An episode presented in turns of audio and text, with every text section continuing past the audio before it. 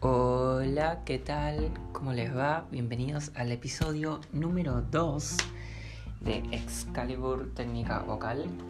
Hoy va a ser un episodio muy interesante porque vamos a hablar esta vez de la fuente de nuestro sonido, de la laringe. En el episodio 1 tratamos el tema de respiración y la administración del aire, lo que sería el motor de nuestra voz, y hoy vamos a hablar del hogar de nuestros pliegues vocales, de nuestras cuerdas vocales, que es la laringe, la fuente de nuestro sonido, donde se va a crear nuestro sonido. ¿Qué vamos a tener en cuenta hoy? Hoy vamos a hablar de la laringe, de las cuerdas vocales, vamos a hablar un poco de sus mecanismos principales, vamos a introducir el concepto. Em, para empezar, vamos a eh, explicar qué es la laringe brevemente. La laringe es, en los hombres, si se tocan en el cuello, van a notar que tienen como eh, una pequeña nuez, la nuez de Adam que le dicen. Ese es el cartílago tiroides. Las mujeres también la tienen, la tienen un poco más adentro, pero está ahí. Ahí es donde está eh, su laringe, donde se encuentran sus cuerdas vocales.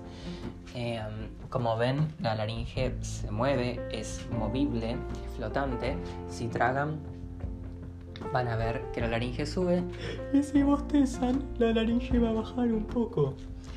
La laringe va a tener distintos movimientos, no solo de subida y de bajada, sino también de inclinación, distintos tipos de inclinación. Así que es totalmente movible. Em, ahí están nuestras cuerdas vocales. Nuestras cuerdas vocales son muy flexibles, ¿sí? pueden engrosarse y estirarse, elongarse. Y es justamente lo que vamos a estar entrenando en el canto, ¿no? Lo que vamos a tener que em, poner a trabajar, como se dice. Em, cuando estamos en notas más graves, por lo general, si hacemos este sonido, como recién levantados, vamos a ver que nuestra laringe desciende. Si ponemos un poco de, cara de triste. Y si ponemos una expresión más feliz, sonreímos y hacemos el mismo sonido, ah, vamos a ver que nuestra laringe sube. ¿sí? Estamos tratando de identificar los movimientos de nuestra laringe. En el habla, por lo general, la laringe no está ni muy alta ni muy abajo, sino está en una posición neutra. Bien, en el canto se habla muchísimo de la laringe, se habla de sus posibilidades, se habla de su estabilidad y de su posición muchas veces. Muchas escuelas de canto hablan de la estabilidad de la laringe, pero ¿qué es lo que conlleva este concepto? Porque los estudiantes de canto tendemos a confundir la estabilidad de la laringe con una laringe estática, como recién veíamos, la laringe es movible, totalmente movible. Si nosotros bostezamos, vamos a ver que baja un poco. Y si ponemos como esta basecita, como, como de, dibujito animado, o una voz más, más nasada capaz, o más, más, más chillona, vamos a darnos cuenta que la laringe está muy alta, o sea, tiene movimientos todo el tiempo.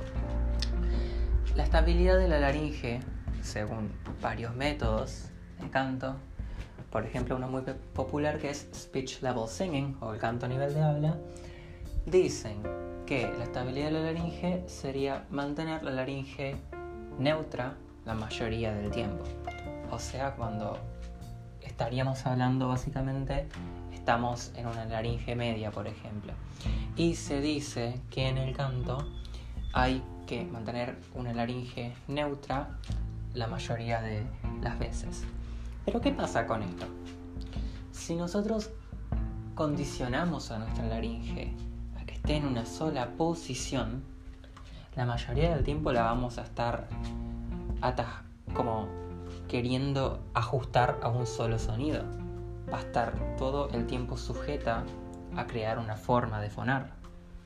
Y una laringe estática no es fonar, fonar es movimiento. Necesitamos que la laringe tenga la libertad necesaria para subir y bajar sin ningún tipo de traba. Si nosotros dejamos la laringe quieta en un solo lugar, estática, y la verdad es que estamos trabando nuestra laringe. Si nosotros queremos todo el tiempo dejarla abajo o dejarla arriba o dejarla en el medio y no dejar que se mueva naturalmente, vamos a hacer que la laringe se trabe o tenga problemas para poder crear distintos sonidos, ya que por lo general una laringe más baja tiende a condicionar a las voces tonos más graves y una laringe más alta a tonos más agudos. Pero esto no todo el tiempo es así, ya que con una laringe baja también podemos acceder a tonos agudos y con una laringe alta hay veces que también podemos acceder a tonos graves. Así que la posición de la laringe no está sujeta a ningún tipo de sonido todo el tiempo. Puede ser variable con el entrenamiento. Esto de que la laringe tiene que estar todo el tiempo en una sola posición no es del todo adecuado. Si bien es cierto que es muy bueno y muy favorable y habla muy bien del entrenamiento, tener bien muy buen control de todas las posiciones de la laringe, tanto media como baja y como alta, no es recomendable dejarla todo el tiempo en un solo lugar. Estamos acortando las capacidades y las posibilidades del aparato fonador. Si nosotros queremos hacer sonidos profundos, sonidos pesados, capaz una laringe baja nos va a ayudar más. Si queremos sonidos más metálicos, más estridentes, más livianos, una laringe alta también nos va a favorecer. Eso no quiere decir que esté mal, que esté mal subir la laringe o que esté mal bajar la laringe. Siempre y cuando sea una opción y no una necesidad. Si necesitas que tu laringe suba o que baje para poder producir tu sonido, algo anda mal. Pero si necesitas también dejarla en una sola posición para poder producir bien tu sonido, también algo anda mal.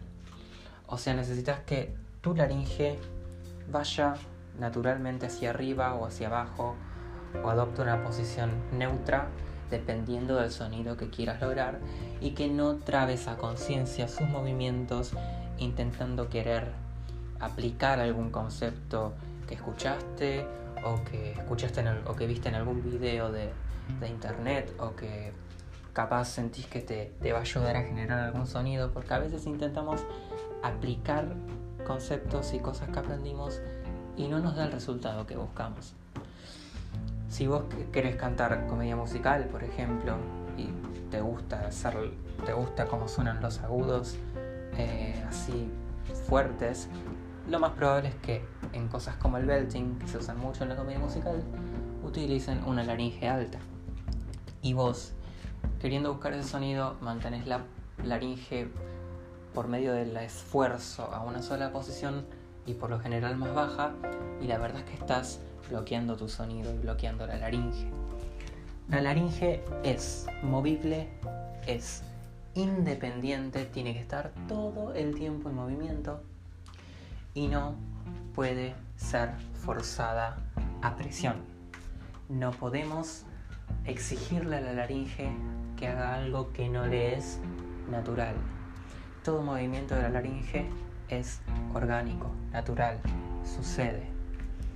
Lo que sí hay que aprender a hacer es a que esos movimientos estén la mayoría de las veces bien coordinados y que nosotros no hagamos esfuerzos innecesarios para intentar generar algún tipo de presión o de buscar un sonido que capaz naturalmente nos cueste demasiado por medio del esfuerzo. Todo lo que venga por medio del esfuerzo innecesario va a terminar eh, reflejado en la laringe.